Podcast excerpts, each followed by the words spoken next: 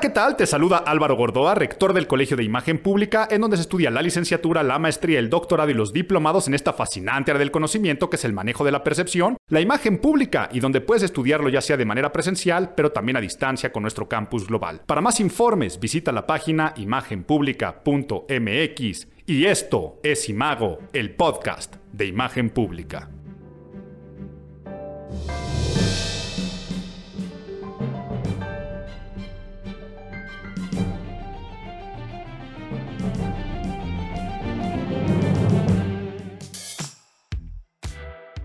Ay, pues cómo hemos cambiado, cómo ha cambiado el mundo. Llega septiembre, septiembre del 2020. ¿Y por qué empiezo con este tono? No sé si de desesperanza, de decepción, de... No sé con qué tono estoy haciendo el podcast de este mes, porque antes de empezar a grabar este podcast de finales de septiembre del 2020, escuché el podcast de hace un año septiembre de 2019 y ¡ay, cómo hemos cambiado! ¿Qué le pasó al mundo? ¿Qué nos pasó a nosotros? ¿Qué está pasando en México? Sorprendente. Un año de mucho dinamismo, el dinamismo de la imagen es un tema muy importante, ya vamos a hablar acerca de este tema más adelante, a qué me refiero cuando digo el dinamismo de la imagen, pero en el 2020 abrimos, cerramos los ojos y llegó septiembre. No me quiero repetir, les contaba el podcast del mes pasado, que una vez que entramos a los meses que terminan en bre, o sea, los bres, septiembre, octubre, noviembre y diciembre. Yo digo y les digo ya para mí es cliché y frase común decir que me como mi primer chile en hogada y se acaba el año. Se los estaba contando yo el podcast pasado. Pero es que no sé si ustedes están sintiendo el 2020 como un año que no cuenta, ¿no? El año de la procrastinación por excelencia. ¿Qué es esto de la procrastinación? El que no dejes para mañana lo que puedes hacer pasado mañana, eso es procrastinar. Es no dejes para el próximo año lo que tendrás que haber hecho este año o lo que tendrás que haber hecho este año, ya lo pateamos y pateamos el bote. Me estoy perdiendo un poco, pero me refiero a, ay, es que estabas tú con copas de champán en el fin de año del 2019 celebrando, diciendo el 2020 será un gran año. ¿Por qué? Porque voy a estudiar mi maestría, porque voy a escribir un libro, porque me voy a poner a dieta, porque va a ser el año del yo que sé. Y empezamos el año, ¿qué onda lo que está pasando en Estados Unidos? Una tercera guerra mundial, incendios en Australia, que se muere Kobe Bryant, que un chino ya se comió un animal exótico, cerramos los ojos, ¡pum! Me estoy comiendo un chile en nogada.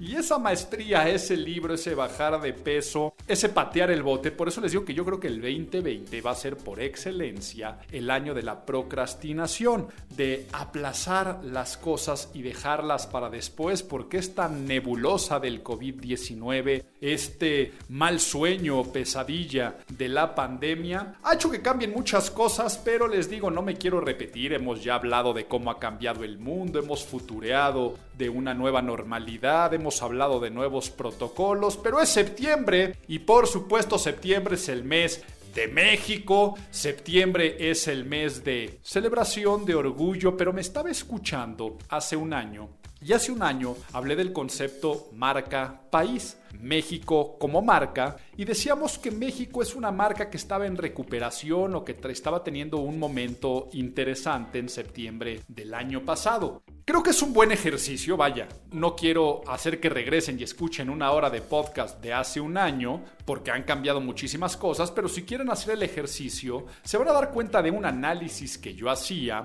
pero prefiero hacerles aquí un muy muy breve resumen de lo que yo decía hace un año. Hace un año hablaba de que México había recuperado algunos sentimientos como marca país que se habían perdido. Por ejemplo, hace tres años el año pasado, mencionaba hace dos, pero hace tres años, si tú preguntabas qué sentimientos te despierta tu país, la gente decía un 43% decepción o desesperanza, 28% tristeza, 20% medio, y los atributos positivos como orgullo, felicidad, unidad, solamente estaban, por ejemplo, orgullo con un 4%, felicidad con 1.5% y unidad con 1%. Algo curioso, hace tres años, esto proviene de estudios análisis, papers académicos que hacemos a nivel doctoral en el Colegio de Imagen Pública desde hace mucho tiempo en el concepto de marca país, ¿no? Cómo percibes a México y el orgullo nacional. El de hace tres años que estoy contando, nosotros lo hacemos para iniciar septiembre, porque sabemos que si nosotros preguntamos en el mes de septiembre, pues traemos los sentimientos de la mexicanidad a flor de piel. Por lo tanto, dos meses antes del mes patrio empezamos a hacer estos estudios de cómo te sientes como país. Hace tres años sucedió algo muy curioso. Si nosotros estábamos preguntando por ahí de julio, agosto, los atributos, nos salía esto, pero recordemos que hace tres años, el 19 de septiembre, vino el evento del sismo, ¿no? Y este sismo hizo que en poco tiempo, en un mes, se revirtiera, ¿no? Y que el sentimiento hace tres años de orgullo y de unidad subiera al 40%, ¿no? Posismo, la gente decía, ¿qué sientes de tu país? Orgullo y unidad subieron hasta un 40% cuando orgullo estaba en 4 y unidad estaba en 1. Pero ¿qué les decía yo hace un año en este podcast? Hace un año yo les decía que el grito de independencia más bonito que me había tocado ver a mí en mi vida, como mexicano, no como consultor en imagen pública, fue el de hace un año de Andrés Manuel López Obrador, su primer grito. Y luego les decía que como consultor en imagen pública, también lo celebraba mucho por algunas cosas que habían pasado. Por supuesto me tacharon de Chairo, como también me han tachado de Fifi muchas veces en mi vida y siempre digo, no me taches de Chairo, no me taches de Fifi, táchame de consultor en imagen pública porque mis análisis siempre traen academicismo detrás y son totalmente objetivos y me separo totalmente de la política. O sea, como consultor en imagen pública he manejado campañas políticas para PRI, para PAN, para el PRD, para Morena, para el Verde Ecologista, para el PT. He trabajado con presidencias y partidos políticos centroamericanos, sudamericanos. Estoy más allá que las filias y fobias políticas. Por lo tanto, el análisis que hacía hace un año era un análisis a mi parecer y por supuesto con el academicismo objetivo. Les decía que hace un año vimos por primera vez una verdadera fiesta de México, una verbena donde se celebraba con el presidente y donde no había necesidad de tener acarreados, donde hubiera granaderos, donde hubiera, por ejemplo, gritos de la gente en contra del presidente. Les contaba yo hace un año que desde el primer año de Vicente Fox yo no veía que a un presidente eh, no se le gritara alguna consigna en su contra. Y decía cosas muy buenas, ¿no? Que fue muy bonito porque había representación de los estados, porque no había este servilismo al presidente de invitados VIP. Y decía que hubo ahí algunas cositas que no me habían gustado, no habían sido tan afortunadas como si el señor presidente dice que no hay una figura de la primera dama y él no se hizo acompañar de los otros jefes de los poderes, él dice que él iba a estar solo hace un año, pues que tampoco tendría que estar la primera dama, pero en sí lo celebraba mucho. Pero regreso a los estudios. Hace un año si bien el país estaba muy, muy, sigue, pero el país estaba muy dividido entre los que votaron por Andrés Manuel López Obrador y la gente que tenía muchísimo miedo, en los estudios que hicimos hace un año, el 33% de los mexicanos tenían el sentimiento de esperanza.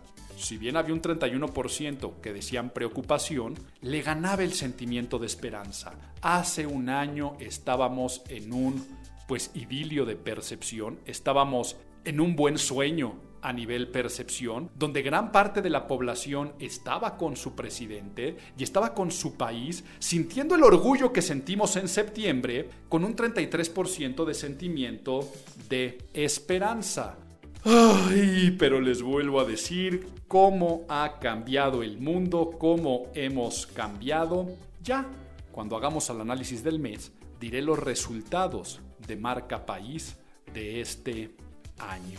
¿Y cómo vivimos este septiembre, no? Es un septiembre donde si bien es el mes patrio, pues menos hemos sentido la fiesta de la mexicanidad, que ya en otras ocasiones he dicho que se tendría que sentir todo el año, ¿no? Que, ¿Qué pasa? Te despiertas el primero de septiembre y parece que en vez de sangre corre pozole por tus venas y, tu corazón empieza a latir como torta de tamal y empiezas a ver el mundo en verde, blanco y rojo, pero pasa el 16 de septiembre y se te olvida todo eso y regresamos a lo de siempre. Ya he hablado acerca de la ley de símbolos patros, ya he hablado de cómo se tendría que hacer un brand de signos y símbolos, pero no quiero desgastarme, ya verán la sección de noticias, está muy, muy, muy interesante por todo lo que pasó, por estos estudios, porque haremos también un análisis del grito y por supuesto haremos un análisis de el presidente, porque septiembre es el mes del presidente y cómo no hablar de Andrés Manuel López Obrador si Andrés Manuel López Obrador no deja de hablar y día con día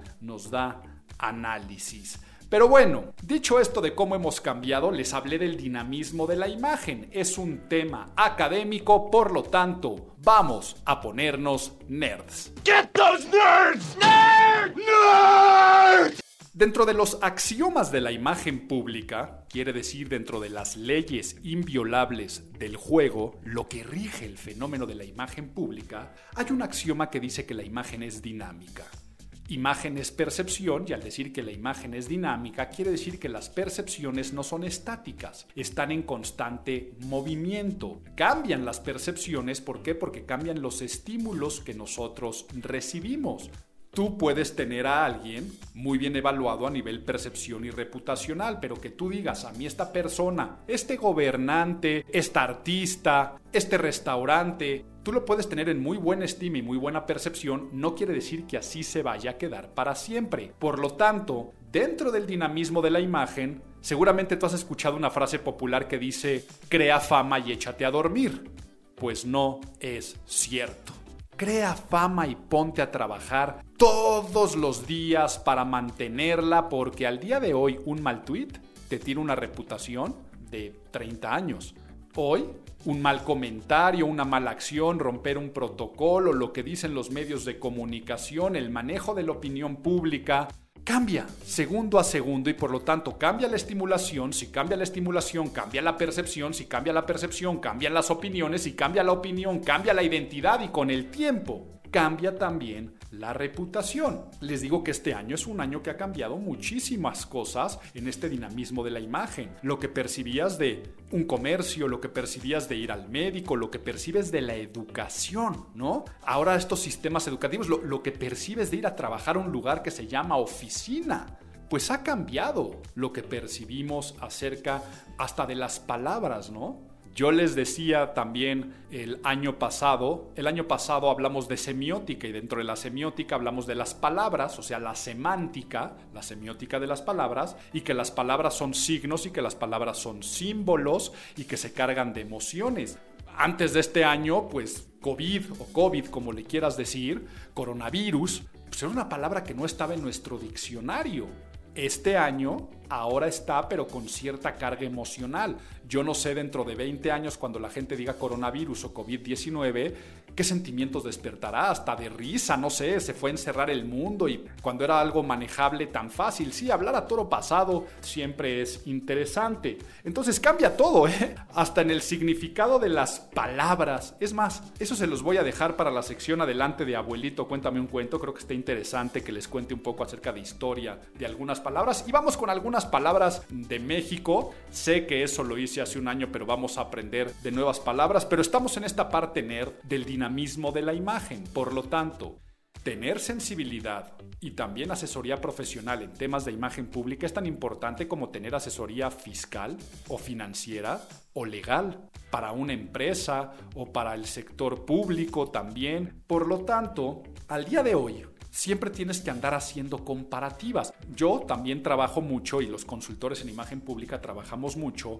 como peritos valuadores, o sea, peritos de valor de imagen. Ah, está muy de moda demandar por daños a la imagen, ¿no? Entonces, un artista demanda a una revista este, de chismes porque publicó una nota, entonces el artista demanda por daños a la imagen. Que algo pasó que en un contrato alguien no lo cumplió, entonces como proveedores ante un cliente quedan muy mal, entonces entre socios se pelean y no solamente están los daños del contrato que tenían, sino también demandan por daños a la imagen. Entonces, ¿qué hace un consultor en imagen pública? Pues analiza este dinamismo de la imagen, cómo te percibían antes, cómo te perciben ahora, qué daños o ganancias existieron y después se cuantifica, inclusive se puede llevar a precios, por eso es que se hace en las demandas. Pero si estamos hablando de marca país o lo que empezamos a decir en la introducción, y ya explicamos lo que es el dinamismo de la imagen, como estábamos nosotros parados en marca país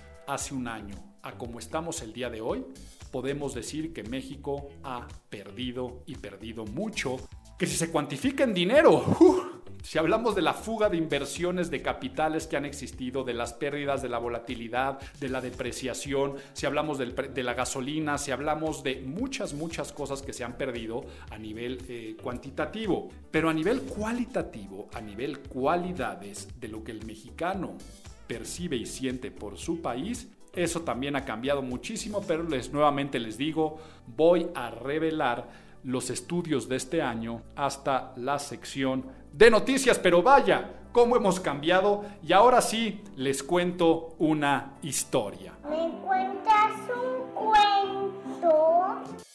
Les estaba contando que las palabras tienen historia detrás y van cambiando en cuanto a su significado. Les contaba yo en el podcast de hace un año que también quise agarrar palabras muy mexicanas y les explicaba chamba, ¿no? Que viene de chamber, de la Cámara de Comercio, o bistec, de beef steak, analizamos este, cosas tan mexicanas como cómo utilizamos la palabra pedo o la carga emocional del insulto en México no homofóbico siempre de decir puto, pero también hablábamos de marcas como Resistol y recuerdo que fue algo que gustó y gustó mucho en cómo van cambiando y cómo van evolucionando las palabras. Por lo tanto, la historia que les traigo hoy son de otras palabras muy, muy, muy mexicanas que van relacionadas también con la fiesta y no solamente con la fiesta y el consumo del alcohol, sino vamos a ver hasta qué punto llegamos porque una vez que se me suelta la lengua hablando de este tema y de estos datos que me encantan, pues es difícil frenarme. Una de ellas, por ejemplo, si tú te pusiste hasta las manitas en estas fiestas patrias o es la manera de olvidar la cuarentena, es bien interesante la historia de por qué se dice que cuando alguien se pasa de copas, se puso hasta las manitas o viene hasta las manitas cuando viene borracho. Los odres, los recipientes de piel de animal y principalmente de cerdo que se llenan para llevar cualquier tipo de líquido, pues en épocas, por ejemplo, porfirianas, estos odres, y también después en la época de la Revolución, y en las épocas donde la gente iba a las pulquerías a llenar sus odres con pulque, había odres que era toda la piel del marrano, o sea, todo el cuerpo, en el cual únicamente pues se quitaba la parte de la cabeza y este recipiente de piel de cerdo seguía para transportar el pulque desde el siglo XIX. De estos cueros de cerdo pues se llenaban y si se llenaban hasta la parte de las manos, porque les digo que vienen, busquen fotos por favor de estos odres que se van inflando y la última parte que digamos que se llenaba eran las manos. Por lo tanto, cuando alguien se pasaba de copas, el cuero al llenarse totalmente hasta las manitas, por eso se le dice que alguien se puso hasta las manitas o estaba hasta las manitas. Y ya que estamos hablando de pulquerías, ya que estamos hablando de bebidas, ya que estamos hablando de espirituosos que en estas fiestas abundan y a partir de empiezan a abundar en septiembre y no se frenan hasta terminar Día de Reyes, si bien el Guadalupe Reyes todavía le falta, muchos lo inauguran desde septiembre y sobre todo muchos andan como té por ochos. Té por ocho, a ver ahora sí, en la época del porfiriato existían carritos que vendían té, principalmente eran té de canela, té de naranja y el precio era menor a 8 centavos. Vamos a ponerle que estaban en 5 centavos, ¿no? Pero si tú lo querías con piquete, si tú querías que le pusieran un aguardiente, pues te lo vendían a 8 centavos. Entonces, en los lugares donde ahora es la Merced, donde también por la zona del mercado de la Lagunilla, donde estaban muchos comerciantes, pues se ofrecía este té, sobre todo para iniciar la mañana y para calentar el cuerpo. Pero si tú necesitabas que el cuerpo se calentara un poco más, en un lugar empezaron a decir que vendían té y té por 8.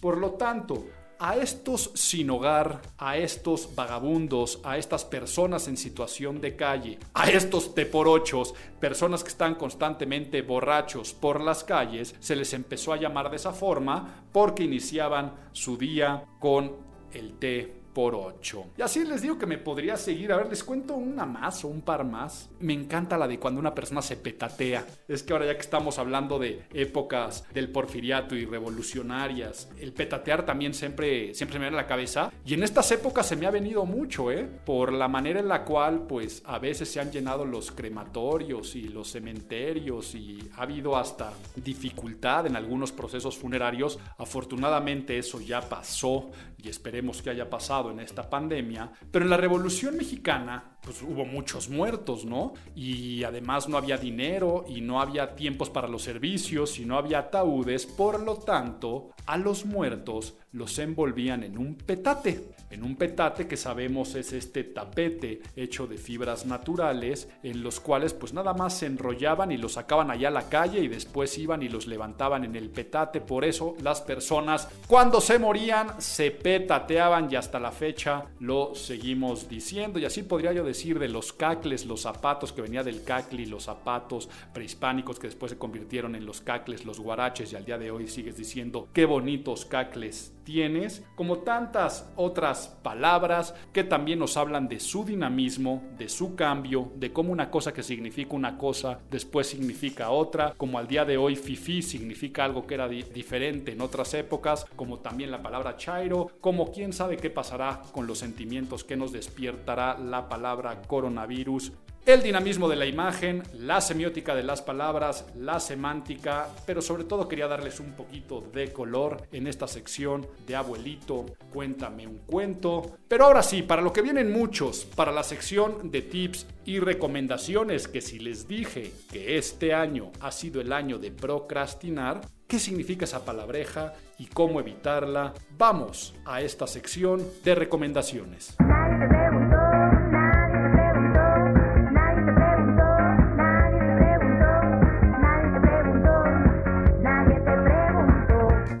Procrastinar. Procrastinar, esta palabra que a muchas personas hasta se les dificulta pronunciar, es aplazar lo que tenemos que hacer. Y no se me olvida, en el podcast del mes pasado les prometí que íbamos a hablar sobre este tema y sobre cómo no procrastinar, pero además es prudente por lo que les comenté. Este año hemos dejado de hacer muchísimas cosas que teníamos que hacer y además también que ha pasado este año. Vino la escuela en casa, pero vino la oficina en casa. Y muchos decían, por fin voy a ser dueño de mi tiempo. Muchas personas se dieron cuenta que les empezó a sobrar tiempo este año. Y aún así las cosas se siguen sin hacer. Y luego mucha gente se va a quedar en home office. Y la administración del tiempo, el ser el propio jefe que se jala las orejas todas las mañanas o se da una patada en el trasero para activarse y para que las cosas sucedan y se lleven a buen término, es fundamental. Por lo tanto, procrastinar es aplazar lo que tenemos que hacer y es el mexicanísimo, no dejes para mañana lo que puedes hacer pasado mañana. Eso es procrastinar. ¿Y qué pasa? Cuando tú aplazas cosas que son importantes, después se empiezan a convertir en urgentes. Y cuando algo entra al cuadrante de que es importante y es urgente, ese es el cuadrante del hands-on, del manos a la obra, de la ejecución. Pero si tú aplazaste y aplazaste y aplazaste, mientras más importante era la cosa y mientras más urgencia entró en el sentido, mayor estrés y menor calidad de vida. Pero es un tema importante en tema de imagen pública porque una persona que no consigue lo que se propone o que lo logra con mala calidad y que no es comprometida, siempre será percibida como una persona mediocre y una persona poco productiva porque no tiene habilidades directivas. ¿Qué es la diferencia de un puesto operativo u operario a un puesto gerencial o directivo? Eso, los puestos operativos u operarios viven todo el tiempo en el cuadrante de lo urgente y lo importante. Un chofer de transporte, alguien que cosecha, transporta y vende artículos perecederos. Si vas a un restaurante, el mesero, el barman, el subchef o los, la, la gente de cocina, su trabajo siempre es tienes que ejecutar en este momento. Es importante, es urgente. No sé, yo me imagino a los que su trabajo operativo es estar en las torres de control control del aeropuerto. Imagínense lo importante y urgente que es dirigir el tráfico y dar instrucciones para controlar el tráfico aéreo constantemente. Son puestos normalmente de mucho estrés porque tienes que estar en el día a día actuando y haciendo las cosas, ¿no? La albañilería, por ejemplo, para sacar adelante un proyecto de una construcción, pues se tiene que trabajar constantemente.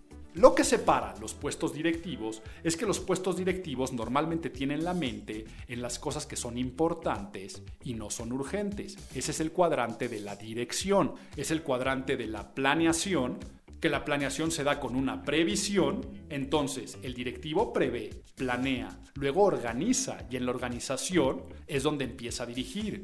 ¿Con quién? ¿Cómo? ¿Cuándo? ¿Cuánto? Y todo esto después lo delega y también se mete a ejecutar algunas cosas y supervisa y controla. Si a ti te mandaron a trabajar en home office o si tienes que hacer una acción, y ojo, eh, porque aquí creo que me estoy viendo muy elevado, como si fueran recomendaciones para un estudiante de alta administración de empresas. No, puede ser cualquier acción. Es que yo quiero limpiar mi closet, quiero terminar de escribir la tesis, tengo que hacer la presentación de PowerPoint del examen final o del proyecto de ventas. Cosas que te dan flojera, ¿no? Y que empiezas a dejarlas para después, para después, para después. Y que ya sea que nunca las haces, no hago la tesis y no me titulo, nunca escribo ese libro, mi closet sigue igual de desorganizado, o lo dejo para último momento porque, chin, mañana es el examen final y ya no me queda de otra más que hacer la presentación. Y baja de calidad, la hacemos con estrés, lo hacemos de malas y seguramente terminaremos siendo mediocres. Por eso les digo que pueden ser acciones tan sencillas las que empezamos a dejar para después. Pero ¿por qué lo dejamos para después? Por calidad o cualidad más bien humana, ¿eh? Así somos los seres humanos si no tenemos a un policía detrás que nos diga hacer las cosas. Por lo tanto, si eres dueño de tu tiempo, simplemente quieres que algo suceda, veamos recomendaciones de cómo no procrastinar. Y lo primero te va a sonar lógico, pero vamos a ver las recomendaciones. Tienes que llevar una agenda.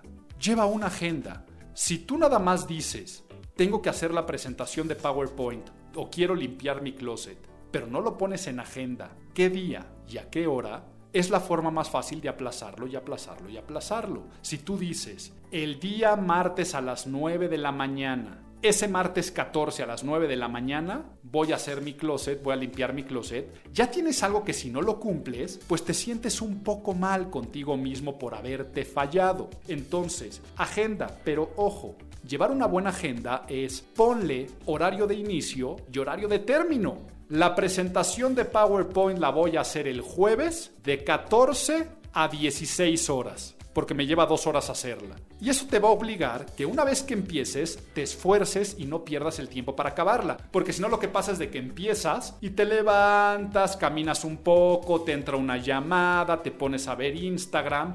No, yo tengo que terminar este capítulo de mi tesis o tengo que terminar de limpiar el closet a esta hora, por lo tanto, no me interrumpas que estoy trabajando. Y no es que te interrumpa el resto de la gente, sino cerebro, ocúpate en lo que realmente tiene que ser importante en este momento.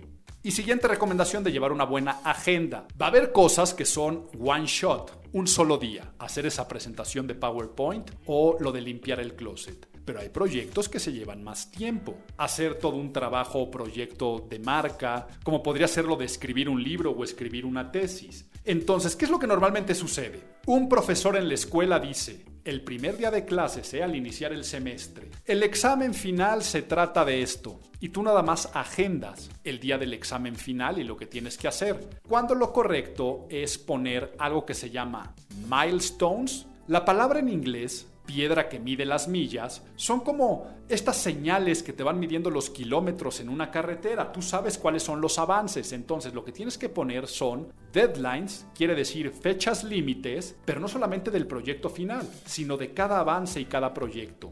quieres escribir un libro o una tesis, tienes que tener procesos de investigación, de hacer un esqueleto, de hacer un índice, de desarrollar un capítulo en particular. Entonces, si te dejaron ese examen final, tú tienes que decir, para este mes tengo que llevar este avance y luego pones los flags o semáforos que se te vayan poniendo en verde, en amarillo y en rojo. Y esta es la mejor forma en la cual tú puedes empezar a no aplazar las cosas porque cuando un semáforo se te pone en amarillo, Uy, bueno, creo, que, creo que voy a dar una mala recomendación de tránsito. Si vas manejando, no me hagas caso. Te iba a decir, cuando tú ves que el semáforo se pone en amarillo, le aceleras. La realidad es que tendrías que tener prudencia. Por eso, muy mala analogía que elegí. Cuando tú te pones el semáforo de las actividades de que ya están en amarillos, es hands on, manos a la obra, porque no quiero que se me ponga en rojo y empieza a darme un sentido de alerta. Y me siento mal si no lo cumplo. Siguiente recomendación.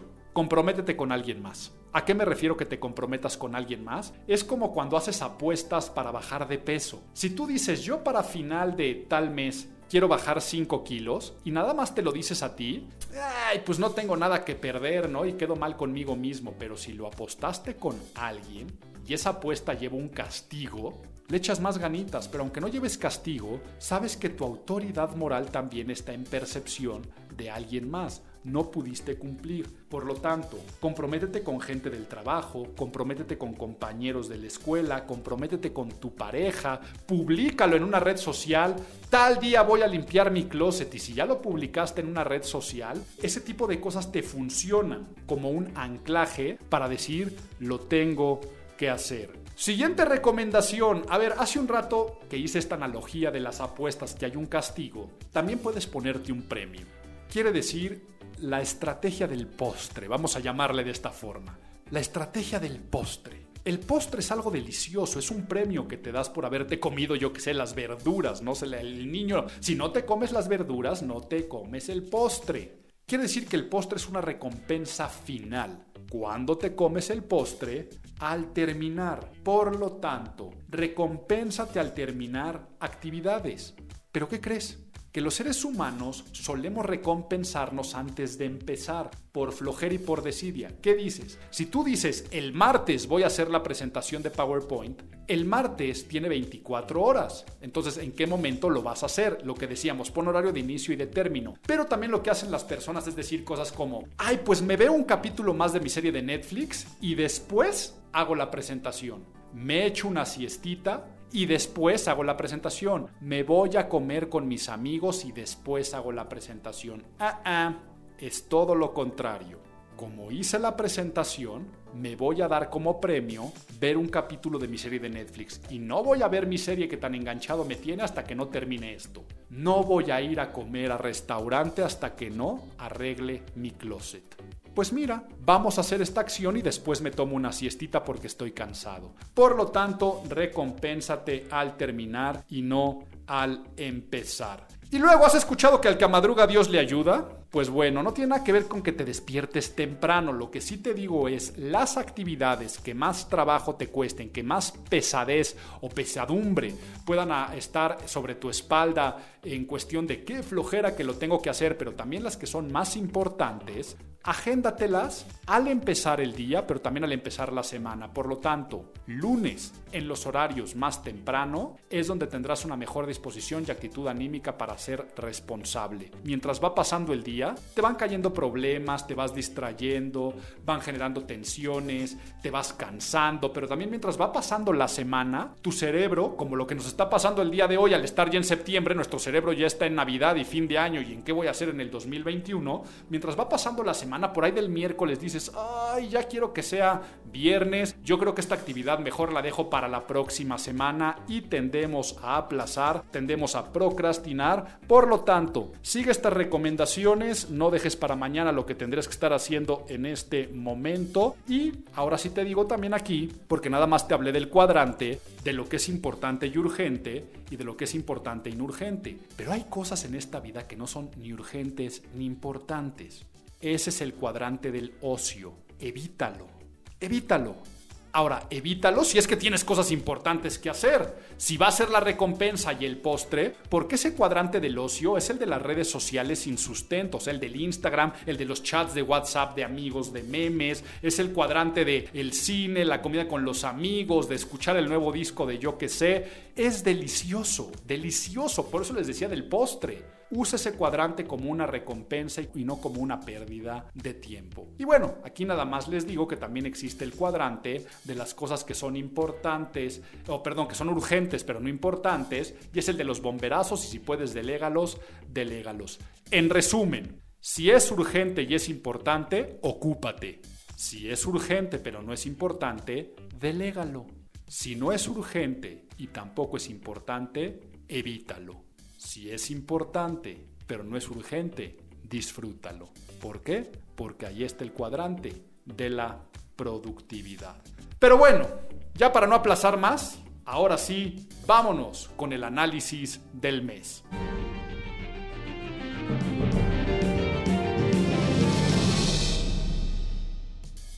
Y bueno, septiembre es el mes patrio, pero por excelencia septiembre también es el mes del presidente. ¿Por qué septiembre es el mes del presidente? Porque septiembre inicia, primer día de septiembre, inicia con el famoso informe de gobierno. Pero también Después es el Día de los Niños Héroes, por supuesto lleva, llega a su clímax o cúspide con el grito, donde el presidente puede darse este baño de pueblo y escuchar vítores y celebrar al mexicano que está con un ánimo diferente y que hay mucho orgullo y que hay positivismo y que hay distracción. Pero también en tiempos más recientes, también es el mes de la conmemoración del sismo, por lo tanto también es una época de reflexión, de unión, de protección. Es un mes muy importante para el presidente. Y sí, tengo que analizar, se los dije, les dije claramente que cómo no hablar de Andrés Manuel López Obrador si él se la pasa hablando y dándonos muchísimas noticias que analizar, pero ¿qué pasó? Sobre todo hubo algunas declaraciones y algunas cosas que pasó este septiembre y no sé por cuál empezar. A ver, no sé si cuando el periódico Reforma publica de las masacres y que las masacres van en aumento y el presidente en su mañanera proyecta la primera plana del Reforma y dicen, miren las masacres. y se empieza a reír.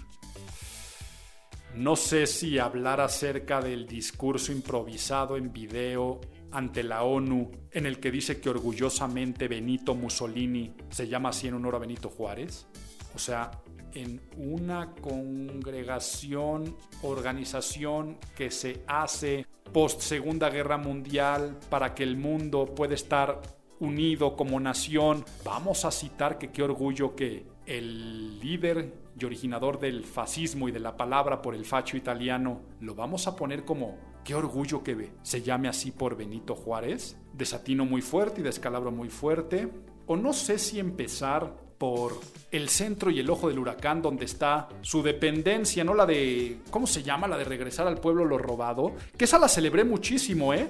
La celebré muchísimo cuando, a, a nivel semiótica, ¿no? Cuando dice que va a hacer el instituto para devolverle al pueblo lo robado, el, el INDEP, y que además de esto lo va a poner donde eran los pinos, ¿no? Ahí está esta dependencia. Yo celebré mucho eso en su momento, pero esta dependencia para regresarle al pueblo lo robado es que todo lo que habían confiscado al narco, a otros delincuentes, eh, se iba a subastar y de esta subasta se iban a repartirle al pueblo lo que se le había robado alguna vez. Una de los grandes timbres de orgullo en contra de la corrupción y de ayudar al pueblo, pues al día de hoy está en el ojo del huracán por la renuncia Jaime Cárdenas, una persona que siempre fue muy fiel, muy leal a Andrés Manuel López Obrador, pero que esta persona renuncia diciendo que es un cofre de pólvora, pero también de robos, ¿no? Y el presidente en vez de agradecer a que pues quien yo presumo tuvo que haber sido su amigo,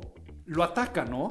Este personaje en su carta de renuncia aporta detalles sobre todas las irregularidades administrativas, los actos de corrupción de esa institución, en el cual hasta cosas como estas joyas decomisadas, con zafiros y con brillantes, tenían tanto peso. Llegaba un perito y después en el segundo peritaje ya le faltaban piedras porque la gente se robaba ese tipo de, de cuestiones. Entonces a ese gran símbolo de la presidencia, se le pega y es un golpe muy duro en temas de imagen. Pero el presidente en vez de agradecer, lo, ningunea, ¿no?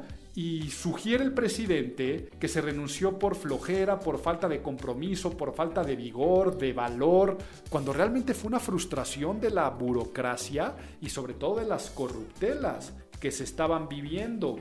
Le, estaba diciendo, no sé empezar por uno por el otro, pero ya hablé acerca de, esta noticia. O hablar acerca de la, de la consulta, ¿no? La consulta para, para los expresidentes, para enjuiciarlos. Es una maravilla. ¿Por qué es una maravilla? A ver, vean por favor cómo está redactada la pregunta. La pregunta es, ¿está de acuerdo o no con que las autoridades competentes, con apego a las leyes y procedimientos aplicables, ya, se darán cuenta por qué me río, ¿Estás de acuerdo con que las autoridades con apego a las leyes y procedimientos investiguen y en su caso sancionen la presunta comisión de delitos por parte de los expresidentes Carlos Salinas, Ernesto Cedillo, Vicente Fox, Felipe Calderón y Enrique Peña Nieto antes y durante de sus respectivas gestiones? A ver, de entrada, Aristóteles decía piensa como sabio y habla como el vulgo.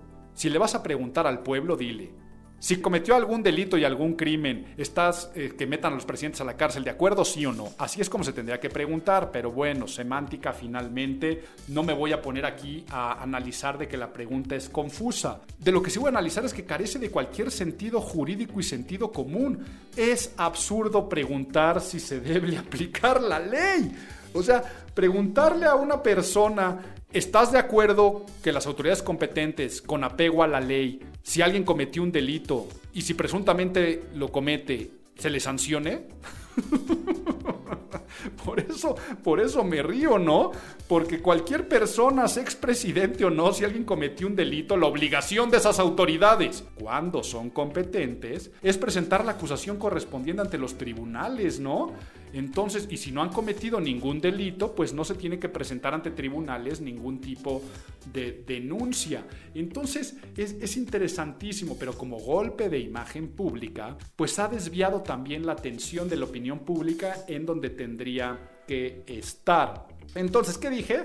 Que iba a hablar, bueno, creo que ya hablé, ¿no? No hace falta que diga lo de la risa de las masacres, cómo queda. No creo que haga necesario yo editorializar en torno al comentario de Mussolini o de la renuncia y sobre todo cómo hace quedar mal a esa persona que trabajó con él en la dependencia para arreglar al pueblo lo robado o el juicio de los expresidentes.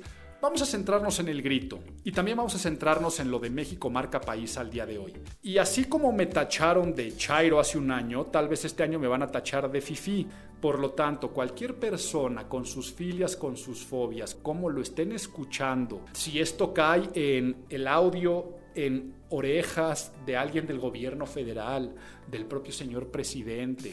Que sepan que siempre los análisis son con total objetividad. O sea, si yo quisiera estar haciendo análisis reactivos de política, pues contrataríamos a bots y trataríamos de poner la opinión pública de un favor a otro. No es mi responsabilidad hacer una especie de editorial o liderazgo de opinión a favor o en contra de alguien. Hace un año lo celebré muchísimo, le aplaudí y dije, señor presidente, me sorprendió. Inclusive hace un año dije, me cayó la boca porque yo el año pasado pensé que iba a gritar, viva la cuarta transformación. Yo suponía que eso iba algo a pasar, iba a generar alguna polémica y no lo hizo. Y el año pasado dije que fue de los gritos más bonitos que yo había visto. Este año, yo creo que, pues no sé ustedes. Primer punto, ¿cuánta gente no has escuchado que dice yo ni siquiera vi el grito? Pero no porque no se sienta mexicano, sino porque sentía que no había nada que festejar, poco que celebrar y además mucha gente escuché decir, y nada más de pensar de ver al señor presidente gritando en Palacio Nacional, se me retuercen las tripas y no quiero sufrir. Ese comentario no lo estoy diciendo nada más porque en algún círculo social lo haya escuchado. Todo lo que voy a decir a continuación también viene de análisis de métricas en redes sociales. Puse al equipo de el que lidera también el diplomado en imagen digital, pero gente que me hace análisis de métricas para ver cuáles fueron los sentimientos y lo que se conoce como un termómetro de redes sociales y de clima del día del grito. Y ese comentario ese tipo de comentarios en que no querían ver el grito por una cuestión de decepción y que no había nada que festejar, pues fue un comentario que empezó a tener una calentura de hasta un 33% antes de empezar el grito. Interesante, no sé si ustedes lo consideran o no lo consideran de esa forma. Pero después, ¿qué es lo que se vivió? Como preámbulo a la ceremonia, la rifa del avión no avión, ¿ok? Y esa rifa del avión o avión, con unas cifras que no cuadran, por ningún lugar donde las veas, cuadran, pero sobre todo lleno de noticias y plagado de notas en las cuales pues ese dinero provenía de personas que prácticamente les obligaron a comprar cachitos en ciertas dependencias porque no fue una acción realmente popular, no es de que la gente haya salido a comprar su cachito de la lotería para ganarse un avión, no avión. Entonces, fue un gasto innecesario porque además es gasto para poder seguir manteniendo algo, para regresar algo, pero ese dinero que yo estoy gastando es un dinero que después recupero para darle a las personas del sector salud. Una cosa rarísima, pero bueno, quiero que sepan que en comentarios de redes sociales el termómetro 65% negativo y fue lo más tuiteado, de lo que más se habló el día del grito en relación a la ceremonia, porque obvio el hashtag número uno y las palabras que más se replican son Viva México, ¿no? Por naturaleza propia del día. Pero en torno a lo de la ceremonia, lo más comentado fue lo de la rifa. Más que cualquier otra tontería, porque digo tonterías porque a veces se comenta sobre el vestido de la primera. ¿Saben qué no soporto? Que como consultor en imagen pública me hablan para analizar ese tipo de cosas. Siempre me dicen, Álvaro, ¿tú que eres consultor en imagen pública? Hablamos para que nos analices el grito y el vestido de de la señora Beatriz Gutiérrez. Si piensan que eso es la imagen pública, por lo tanto no le voy a gastar saliva al vestido, ¿no? Pero me perdí, me perdí un poco. En tema, en cuanto a la percepción, pues que lo que más comentado haya sido lo de la rifa y 65% comentarios negativos, pero siguiente punto de lo más comentado, el precio. 12 millones de pesos y la gente lo vio como un derroche. No lo vio como una fiesta, lo vio como un gasto innecesario y lo vio como un hecho de culto a la personalidad, que decía, no es la fiesta de México, es la fiesta del presidente. Y la gente comentaba palabras como ego, megalomanía, orgullo inflado, gasto innecesario. ¿Por qué? Porque salieron las noticias que el año pasado había costado 9 millones de pesos. Y eso que el año pasado digo que fue muy bonito y los estados mandaron sus representaciones y comitivas y había grupos musicales. Este año fue más caro. Ahora, ya vamos a hablar directamente de lo que se percibió durante el evento como tal. Semióticamente, tener una plancha del zócalo vacía ya genera tristeza por lo que está pasando el país. Pero esa plancha vacía con un derroche de dinero que de nada sirve, con una persona gritando a una plaza vacía, empieza a generar percepciones de poco equilibrio emocional. Y si esto le sumas después a una primera dama, bueno, que no le gusta que le digan primera dama, a una esposa del presidente bailando ella sola ante una plaza vacía, ¿qué es lo que tendría que haber sido? A ver, aquí por favor, ahora sí ya me meto a hablar mi opinión, mi opinión, mi opinión como consultor en imagen pública. El grito de este año tuvo que haber sido un mensaje a la nación. Entonces, a tal hora se conecta el señor presidente, exactamente a la misma hora, en un mensaje en televisión nacional desde Palacio Nacional, correcto, está muy bien que lo hagan de esa forma, pero sin ver a la plancha del zócalo ni nada de eso. Y las palabras tendrían que haber sido en este tenor. Hoy es un septiembre diferente, porque hoy es un mundo diferente, y hoy México es diferente. México es diferente porque hemos trabajado mucho para cambiarlo y para poder recuperar lo que más se necesita. Y aquí echa todo su discurso proselitista de lo bueno que ha hecho, ¿no? Pero también son tiempos de muchos retos, son tiempos de estar unidos. Por lo tanto, en este grito diferente hay también nuevos héroes. Y son todos los héroes que están sacando al país adelante en estos tiempos. Y ahí tuvo que haber agradecido al personal de salud. Yo pensé que en, sus vivas iba a echar un viva el personal de salud o algo similar al respecto y no fue así. Pero dentro de este mismo discurso tendría que haber dicho, por lo tanto, hoy tenemos que celebrar lo que es, nos hace mexicanos. Y tuvo que hablar de unión, tuvo que hablar de lealtad, tuvo que hablar acerca de compromiso y un mensaje esperanzador de que las cosas van a estar bien. Por lo tanto, estimados ciudadanos, viva México, viva México, Viva México. Ah, y haber dicho un mensaje que el dinero que normalmente se gastan, pues es dinero que se hubiera ido, por ejemplo, al personal de salud. Pero ahora súmenle la imagen ambiental, la decoración. ¿Alguno de ustedes lo entendió? Y aquí sí viene un comentario 100% personal porque eso, si bien encontré algunos comentarios en redes sociales y en algunos círculos entre amistades, yo nada más veía a quién se le ocurre poner esa República Mexicana en rojo, el color de la sangre, con esos fuegos, el incendio, pareció un México en llamas. Un México en llamas y un México ensangrentado en la decoración de toda la plancha. Y luego ya viene la parte del grito, ¿no? Que les digo, Está claro que la situación del país no está para fiestas y esta ceremonia empezó a ser un reflejo de lo que está viviendo este gobierno. Un presidente en una arenga popular, ante una plaza vacía, mucho más interesado en el espectáculo que en el fondo, o sea, más, más preocupado por las formas que por el fondo. Y un grito en el cual le mete lo que en otros lugares hubiera sido muy bonito. ¡Viva el amor al prójimo! Vaya, eso lo dicen todas las religiones. ¿Y por qué digo que en otro contexto hubiera sido muy bonito? Porque no sé a qué prójimo se refiere el señor presidente. El prójimo incluye a los fifís, a la minoría rapaz, a los conservadores, a los moralmente derrotados, a los empresarios, a los que tienen dinero, a los adversarios que dice que tiene que debajo de cada piedra, a la prensa. Periodistas unidos este mes en México hacen una carta diciendo por favor que exista libertad de prensa y los tacha de enemigos. Es prójimo todo aquel que según él mismo lo convierte en el presidente más atacado de la historia. Y luego viene otro, ¿no?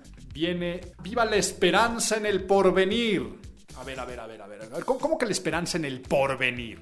¿Qué no eras la esperanza de México? ¿Qué Morena no era la esperanza de México? Y dos años después vivimos con una esperanza en el porvenir. ¿No tenía que haber llegado? A mi parecer es un desatino decir esperanza en el porvenir. ¿Por qué? Pues porque la realidad es que sí, la realidad es que no nos queda otra más que tener esperanza. ¿Por qué? Yo imagino que ahorita la México no había tenido los grados de desempleo. Sí, no es todo culpa del presidente o del gobierno federal y de la economía. Sabemos que el COVID en todo el mundo lo trajo.